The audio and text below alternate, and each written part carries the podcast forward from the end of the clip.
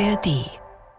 Heute gibt's wieder eine zweigeteilte Ausgabe unseres Umbruch-Podcasts. Mein Name ist Markus Schuler und ich melde mich aus unserem BR-Studio in San Francisco vor den Toren des Silicon Valley hier in Nordkalifornien. Und ich bin Christian Schiffer in München. Und ein Thema, das uns mittlerweile fast täglich begegnet, ist künstliche Intelligenz. Ja, und so langsam dämmert auch der Politik, welches Potenzial diese Technologie hat aber auch welche Gefahren sie birgt. Währenddessen machen viele Unternehmen, gerade hier im Silicon Valley, Druck und fordern von den Politikerinnen und Politikern in Washington, aber auch der EU in Brüssel, endlich mal Regeln aufzustellen. Und die, die am lautesten schreien, sind auch diejenigen, die auf diesem Gebiet derzeit besonders erfolgreich sind.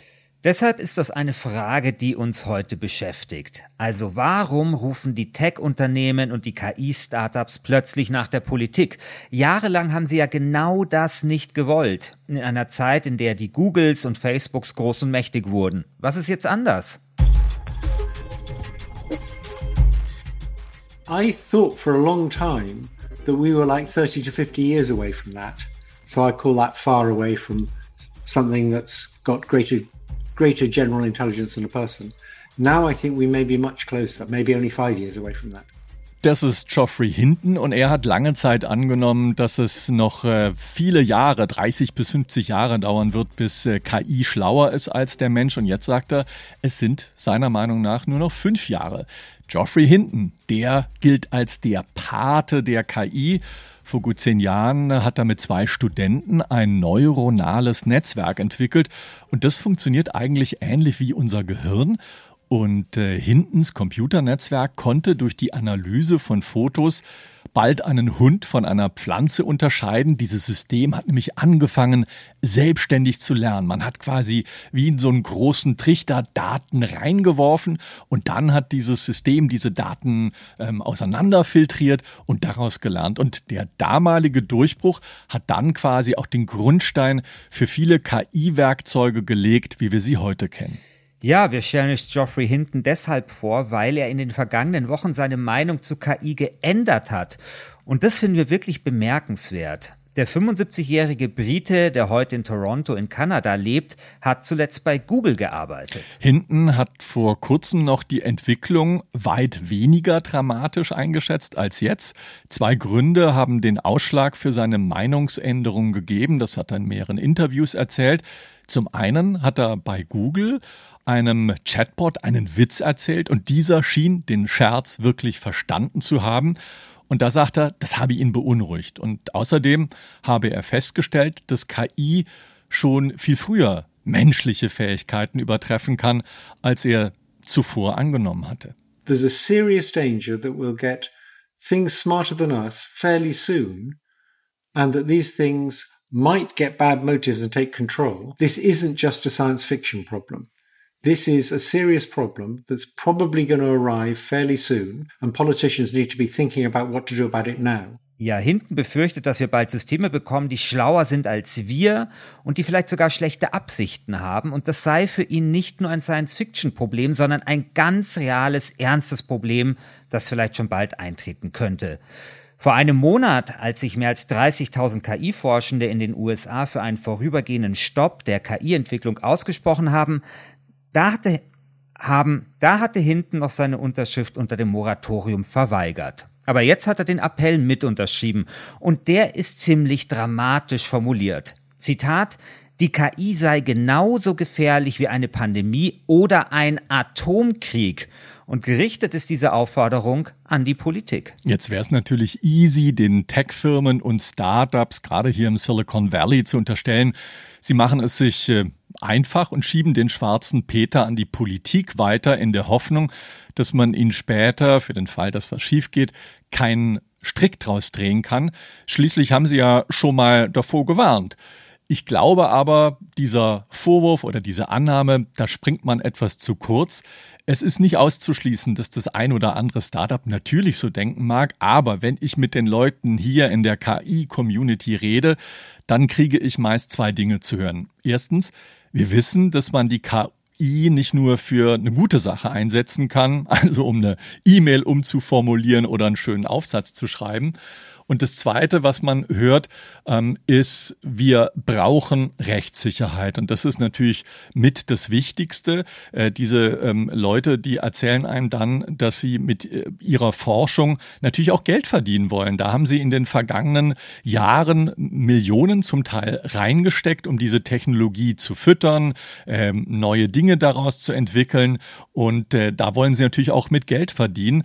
Aber sie haben Bammel, dass äh, Investoren nicht bereit sind, Geld in ihre Firmen oder in ihre Startups zu investieren, wenn es nicht bald dazu Regeln gibt. Weil mittlerweile ist auch wirklich dem kleinsten Kind hier, zumindest im Silicon Valley, bekannt, dass äh, die KI einfach eine stärkere Aufsicht braucht, dass KI Regeln und sozusagen Leitplanken braucht. Na, und wer kann die zur Verfügung stellen?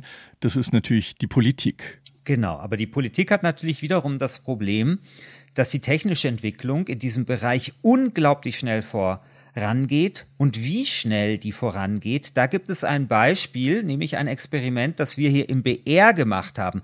Markus, du erinnerst dich, wir haben ja ChatGPT, also die KI, über die eigentlich jeder spricht, die haben wir im Februar zum bayerischen Abitur geschickt. Und vielleicht erinnerst du dich, äh, die Ergebnisse der KI waren jetzt nicht so berauschend. Ja, du hast es erzählt. Ich habe da auch deine, deine Texte auf BA24 gelesen. Das war jetzt, ja, das ist gerade, es hat sich gerade so, die KI hat sich gerade so durchgemogelt. Genau, in manchen Fächern hat sie sich durchgemogelt, in manchen ist sie aber auch durchgefallen. Und guess what? Wir haben das Ganze jetzt wiederholt.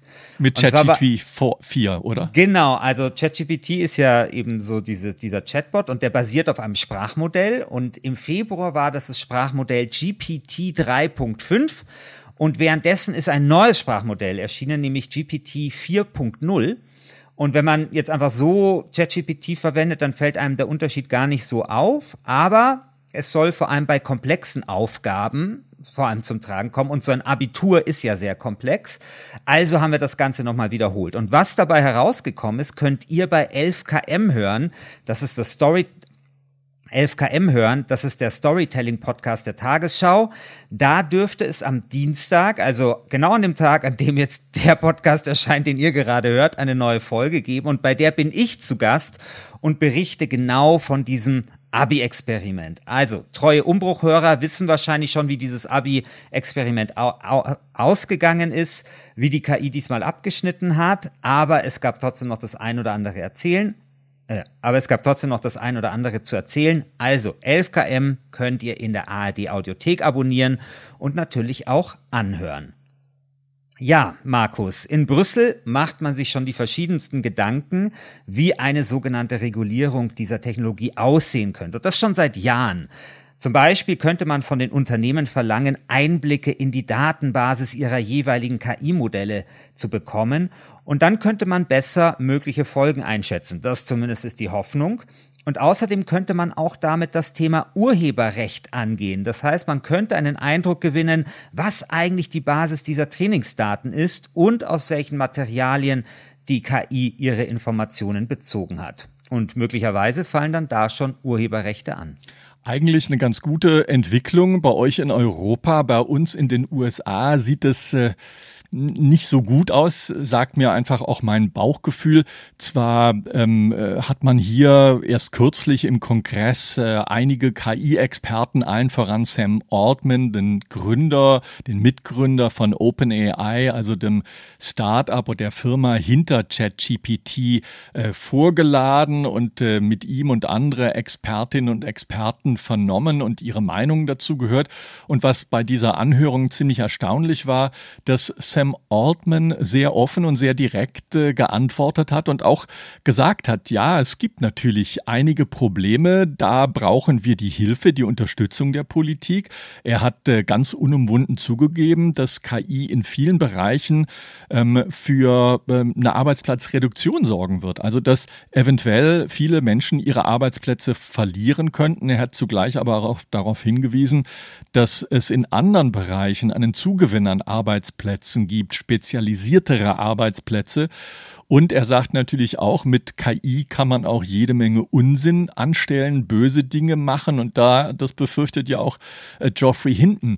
Und äh, wenn man sich diese Anhörung so im Kongress angeguckt hat, dachte man so, Mensch, toll, wie die amerikanischen Politikerinnen und Politiker da nachfragen. Das waren alles andere als dumme, uninformierte Fragen, wie man das vielleicht aus der Facebook-Krise vor ein paar Jahren, vor sechs Jahren kannte, als Mark Zuckerberg, der Facebook-Chef, als der dort vorgeladen war und man ihm relativ, äh, ja, nicht dümmliche, aber uninformierte Fragen entgegengesetzt hat, wo man dann so dachte, wow, die sind wirklich, die Politiker in Washington sind wirklich abgehoben und haben eigentlich von der Materie keine Ahnung. Das war ganz eindeutig äh, äh, anders jetzt äh, äh zum Thema KI.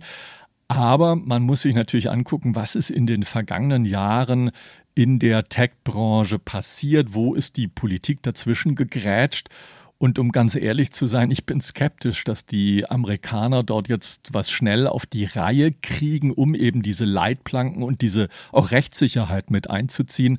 Denn in vielen anderen Dingen, wo Tech-Unternehmen unsere privaten Daten nutzen können, sind einzelne Bundesstaaten, wie zum Beispiel der kalifornische Bundesstaat, vorgeprescht, um Gesetze zum Verbraucherschutz auf den Weg zu bringen, aber eben auf Bundesstaatenebene. Und ich habe so etwas die Sorge, dass die Amerikaner das eventuell wieder verschlafen, umso ähm, ja, froher bin ich, ich hoffe, das ist richtig gesagt, umso happier bin ich, dass die Europäer sich jetzt dran machen und versuchen, Gesetze auf den Weg zu bringen. Denn häufig ist es so, wenn in Europa ein bestimmtes Gesetz gemacht wird, dann folgen die USA ähm, den Europäern. Also ich, ich teile deinen Optimismus, glaube ich, noch nicht so ganz weil ich, ich bin mir nicht sicher, ich meine, diese Regulierung ist halt, hat halt begonnen zum Zeitpunkt, wo künstliche Intelligenz noch nicht das ist, was es heute war. Und ähm, ich glaube, die EU probiert da, also die wollen da sozusagen, glaube ich, so verschiedene Gruppen von KI-Anwendungen machen, die dann unterschiedlich reguliert werden und so. Vielleicht ist es gut, vielleicht ist es aber auch eine Überregulierung. Da gibt es viele, viele Diskussionen. Ich glaube aber, dass es ein großes Bewusstsein für das Problem gibt. Und du hast gerade Mark Zuckerbergs Auftritt äh, vor dem Kongress angesprochen vor sechs Jahren. Ich glaube, diese Geschichte, dass wir eine Technologie haben wie soziale Netzwerke, wo man am Anfang denkt, das ist relativ harmlos. Und was machen wir hier? Naja, wir fotografieren unser Essen, wir verschicken unsere Katzenbilder und plötzlich, ein paar Jahre später, wird das äh, Kapitol in den USA gestürmt ähm, und es gibt äh, ja gute Indizien dafür, dass soziale Medien zu dem Schlamassel eine ganze Menge beigetragen haben. Und ich glaube, dieser Schock, dass Technologien, auch wenn sie eben harmlos erstmal wirken, so einen großen Impact haben kann. Ich glaube, der sorgt einfach dafür, dass die Politik dieses Thema sehr, sehr ernst nimmt. Und was ich auch spannend fand, was du gesagt hast, Markus, ist, dass Sam Altman vor allem jetzt in letzter Zeit auch wieder auf dieses Arbeitsplatzthema rekurriert hat, so ein bisschen, weil das scheint ja so ein großer Konflikt zu sein in dieser AI-Szene, Nämlich es gibt die Leute, die so AI Ethics vertreten und das total wichtig finden. Und dann gibt's die AI Security Guys. Also die einen sind die, die kümmern sich um die Ethik der künstlichen Intelligenz, denen sind eben solche Themen wichtig wie Arbeitsplätze oder reproduziert künstliche Intelligenz vielleicht unsere Vorurteile oder kann künstliche Intelligenz eingesetzt werden, um äh, Spam-Mails zu verschicken oder Fake News zu schreiben, was ein großes Problem ist, Markus. Ich meine, die, die Kosten der Erstellung von Fake News werden sich durch künstliche Intelligenz auf null verringern. Ja, in diese Welt werden wir ja jetzt hineinschlittern. Und dann gibt es eben diese AI-Security-Leute und das sind genau die von diesem Brief. Ja, das sind genau diejenigen, die sagen, hey, wir müssen sozusagen dieses Problem in den Griff bekommen, dass eine Blackbox ist, dass man sie nicht richtig kontrollieren kann und die dann eben auch manchmal zu diesen drastischen, fast schon apokalyptischen Beispielen greifen. Und dann sagen diese AI-Ethics-Leute immer, warum kümmert ihr euch um das Ende der Welt? Kümmert euch doch erstmal darum, dass, was weiß ich, schwarze Frauen, wenn AI-Systeme irgendwie äh, Jobs ausschreiben oder einstellen nicht, nicht richtig äh, berücksichtigt werden und sowas. Und das finde ich sehr spannend. Also, dass wir da so in dieser Szene halt diesen Konflikt haben, wo ich mir dann immer so denke, naja, ist das denn wirklich etwas, was so gegeneinander steht? Ich meine, ich fände ja schon gut, dass man beides ernst nimmt, ja? Glaub, glaube ich auch nicht. Das steht auch nicht gegeneinander, aber es spiegelt einfach nur diese unglaubliche Bandbreite von AI wider. Ein System, eine Technologie, die jetzt auf einmal auf uns zukommt und die es ja in den verschiedensten Ausprägungen gibt. Es gibt ja nicht nur die äh, Sprachmodelle, wie wir sie von ChatGPT kennen, sondern es gibt ja auch Dinge, äh, wo Videos, wo Bilder, wo äh, Stimmen, wo Audio verändert wird. Es gibt ja unzählige Startups hier im Silicon Valley, die sich gar nicht mit diesen, mit dem profanen ChatGPT mehr abgeben. Für die ist das Kinderspielerei die sind viel mehr daran interessiert, B2B-Lösungen zu schaffen für Autokonzerne, wenn die was herstellen, die riesige Datenmengen haben, die sie verarbeiten müssen und wo man dann diese riesige Datenmenge reinkippt und am Ende kommen Handlungsempfehlungen raus und dann kannst du dein, ähm, deine komplette Produktion eventuell mit umkrempeln oder verbessern. Und ähm, ich glaube, was, was eben uns KI vor Augen führt, dass dieses Thema so unendlich komplex ist. Es ist nur die Frage, und ich würde dir gern noch mal schnell einen O-Ton von Geoffrey Hinton vorspielen. Was passiert, wenn wir uns jetzt um das Thema kümmern und Geoffrey Hinton, der war ja einer derjenigen, der vor einem Monat noch gesagt hat, ich äh, unterschreibe diesen Appell, diesen ersten offenen Brief von mehreren tausend KI-Forschenden nicht, ähm, weil der sich ausgesprochen hat für ein Moratorium, also indem man sagt, wir stellen jetzt erstmal die Forschung ein und versuchen einen klaren Kopf zu bekommen und beschäftigen uns mal ein halbes Jahr lang mit der Regulierung. Und da hat er gesagt, das unterschreibe ich nicht mit. Und das hat er als Argument angeführt. The research will happen in China if it doesn't happen here. because there's so many benefits of these things, such huge increases in productivity. Ja, und er sagt eben, wenn wir uns jetzt zurücklehnen, oder das war zumindest vor ein paar Wochen noch seine Ansicht, wenn wir uns jetzt zurücklehnen, dann gibt es so Supermächte wie China, die dort einspringen und die dann ein, eventuell einen Vorteil äh, später haben, wenn dann in der westlichen Welt wieder mit dem Experimentieren losgelegt wird. Aber hinten hat jetzt eben auch, und das zeigt, wie gewaltig dieser Umbruch wohl scheint, ähm, seine Meinung geändert und gesagt, ja, wir müssen da jetzt schnell handeln. Die Zeit äh, drängt. Ja, also ich glaube, was einfach eine sehr ungute Situation ist oder gute Situation, also je nachdem, wie man das halt sieht, ist natürlich dieser unglaubliche Konkurrenzkampf, den es jetzt natürlich gibt. Also wenn man sich den Aktienkurs anguckt von Unternehmen wie Nvidia oder Microsoft, also AI ist halt ein riesiges Versprechen. Es gibt diese Aussage von Satya Nadella, als er gefragt worden ist, als er Bing vorgestellt hat, also die Suchmaschine von Microsoft, die dann mit ChatGPT aufgepimpt worden ist ähm, und da hat ihn gefragt, ja, was, was halten Sie von Google? Und dann hat er diesen fast schon legendären Satz gesagt, ja, wir wollen, dass äh, Google tanzt. We want, we want to make Google dance, ja. Das ist ihm gelungen. Und das heißt natürlich, Google, ja, und Google wird tanzen und Google tanzt auch schon. Und das heißt, wir haben dort ein richtig krasses Wettrennen. Und ein Wettrennen, in, also zwischen den Ländern USA und China, aber natürlich auch zwischen diesen unglaublich potenten Unternehmen. Und deswegen ist es natürlich auch so die Frage, also, äh, also man hat schon so das Gefühl, naja, da sind jetzt viele Dämme gebrochen.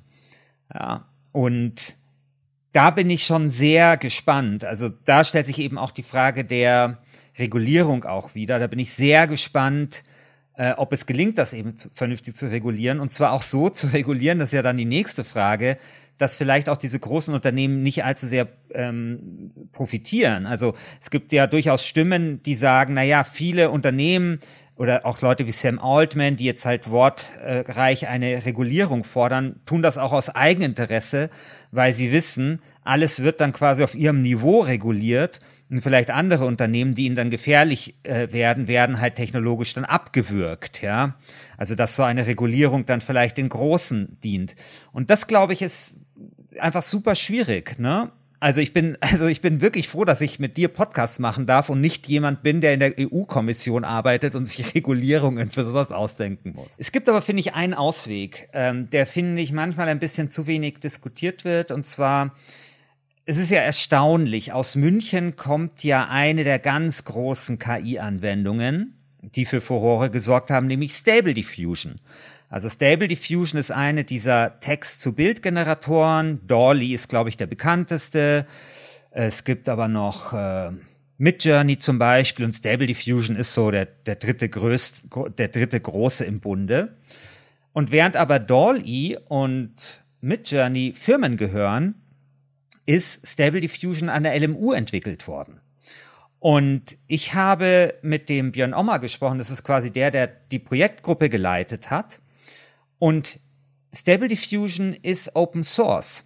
Und ich habe ihn damals gefragt, ja, warum habt ihr das denn Open Source gemacht?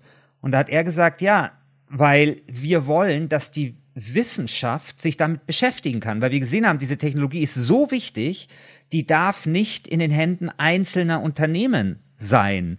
Wir geben die frei, damit sich dann eben zum Beispiel Wissenschaftler damit beschäftigen können. Weil wir nämlich genau diese Gefahr zum Beispiel von manipulierten Bildern jetzt in dem Fall sehen. Und das finde ich ist ja auch ein Weg, den man gehen kann. Ja, also dass man sagt, vielleicht hilft uns Transparenz und Offenheit ähm, auch dabei, ja, diese Potenz genau, also die Potenziale der KI ähm, zu entwickeln sie nicht abzuwürgen und trotzdem eben die Gefahren erkennen zu können und auch entgegenwirken zu können. Ja, und eine Sache, die mir hier im Silicon Valley aufgefallen ist, Christian, dass hier ähm, ein unglaublicher Optimismus herrscht, was das Thema KI angeht, weil eben viele nicht nur das Potenzial sehen, sondern auch ähm, die neuen Möglichkeiten für die Technologiebranche insgesamt.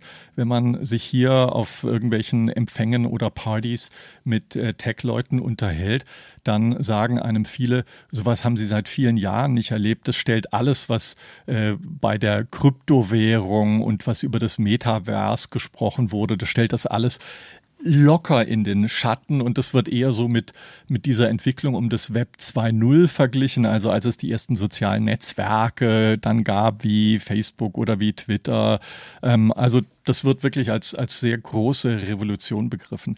Aber wir haben jetzt immer sehr ja, theoretisch über die Gefahren von KI gesprochen und äh, wie, da, dass da manches auch äh, sehr kritisch gesehen wird und dass KI einfach diese Leitplanken durch die Politik braucht. Lass uns noch mal ein, vielleicht kann jeder von uns ein plastisches Beispiel geben, wo du ein Aha-Erlebnis mit KI in jüngster Zeit hast. Du verwendest KI genauso häufig wahrscheinlich wie ich. Was war dein jüngstes Aha-Erlebnis mit einem KI-Tool? Also Markus, ich habe das ja, ich glaube, ich erzähle das jedes Mal, wenn wir zusammen einen Podcast aufnehmen, dass ich gerade ein Buch schreibe und mir KI dabei hilft. Aber das ist es halt einfach. Also ich schreibe dieses Buch und ich kann mir nicht mehr vorstellen, wie man in der Zeit vor KI Bücher geschrieben hat. Also Und wir reden hier nicht von einem Plagiat. Nein, genau. Also ich, ich, ich schreibe schon alles selbst, aber ich habe immer ein KI-Fenster, also ein ChatGPT-Fenster auf und mehrere andere KI-Anwendungen. Ähm, das kann schon mal vorkommen, dass ich äh, die KI bitte, das vielleicht anders zu formulieren oder wenn ich eine Schreibblockade habe, einfach mal frage, was könnte ich jetzt irgendwie, was könnte jetzt als nächstes kommen. Das ist klar, das kann schon mal sein. Aber was ich immer für ein Aha-Erlebnis habe, ich tue Ausschnitte aus diesem Buch in ChatGPT reinstellen und sage dann immer sowas wie, kannst du mir bitte mal sagen, ob hier alle Argumente logisch aufeinander aufbauen, ob das inhaltlich alles Sinn macht und dann wie einfach ein wirklich guter, geduldiger Redakteur sagt dann die KI sowas wie, ja, also hier ist der Übergang ein bisschen schnell, äh, hier ist es irgendwie auch so, dass man dir dann nicht so richtig folgen kann und so weiter. Und das ist toll. Also es ist einfach so, ich habe so dieses Gefühl, dieses Buch wird so debuggt durch die, durch die KI. Und ich habe das Gefühl, dass ich hier so eine kreative Kooperation fast schon habe. Und das ist etwas, das genieße ich tatsächlich. Das ist eine, eine andere Art zu schreiben. Und das, was ich tue, also dieses Buch schreiben, das Buch wird dadurch besser. Und das ist also jeden Tag ein Aha-Erlebnis bei mir. wie ist es bei dir? Also ich habe mich äh, immer schon gerne damit beschäftigt, äh, Computersysteme aufzusetzen und habe immer geliebäugelt damit, meinen eigenen Server endlich zu betreiben. Nur dummerweise laufen die alle unter Linux und da braucht man einfach viele Grundkenntnisse. Manche davon habe ich, aber ich bin jetzt nicht der Allersicherste, wenn es um die Bedienung der Kommandozeile geht. Also wo man über die Tastatur Kommandos und Befehle eingibt und dann bestimmte Dinge installiert. So eine ganz einfache, kinderleichte Installation ist LAMP, also ein Apache-Server und eine Datenbank, MySQL zum Beispiel. Und mit ChatGPT ist es so, so toll. Ich habe mir einen eigenen DNS-Server aufgesetzt, äh, äh, Pi-hole und äh, ChatGPT hat mir dort so akkurat geholfen, indem ich gesagt habe, okay, ich verwende hier ein Debian, ein Debian-System mit der und der Versionsnummer und da gab es die Fehlermeldung, was muss ich tun? Und die, das Ergebnis von ChatGPT war so frappierend gut das lag, ich habe selten erlebt, dass irgendwo ein Fehler war. Vielleicht dann nur, wenn ich ChatGPT 3.5 befragt habe, was ein bisschen einen älteren Datensatz hatte und wo es gerade so diesen Wechsel gab. Und ich habe mir auch den Spaß gemacht, dieselbe Frage in BART von Google einzugeben. Und die Antwort war so grottenschlecht. Das waren sozusagen zwei äh, KI-Erlebnisse der vergangenen Tage. Ja, also ChatGPT hat mir, also ich bin kein, gar kein Linux-Profi, aber ich habe trotzdem so eine Distribution drauf und hat mir da auch so gerade bei der Kommandozeile öfter mal geholfen, weil du auch da ist halt dann ChatGPT so unglaublich geduldig. Du sagst halt einfach, was du haben willst und wenn du nicht folgen kannst, kannst du nachfragen und äh, gibt dir vor allem halt einfach die die Codes aus für die Kommandozeile, die du dann noch reinkopieren musst. Also das ist schon echt interessant und ich glaube, dieses KI-Thema ich meine, Markus, jedes Mal, wenn wir über das Thema sprechen, was haben wir für Themen, die anstehen? Wir haben jetzt den dritten Podcast aufgenommen, es ist das dritte Mal KI bei uns. Aber es ist, es ist leider auch, also, oder Gott sei Dank, wie man das halt sehen will, einfach das Thema der Stunde und es ist einfach etwas, das merke ich jeden Tag, etwas, was uns in den nächsten Jahren sehr stark beschäftigen wird. Absolut. Das war's mit dieser Folge von Umbruch. Wir hoffen, ihr konntet etwas mitnehmen. Den Podcast bekommt ihr in der ARD Audiothek und überall, wo es Podcasts gibt. Folgt und abonniert uns und empfehlt uns gerne weiter. Vielen Dank fürs Zuhören. Euer Christian Schiffer und Markus Schuler.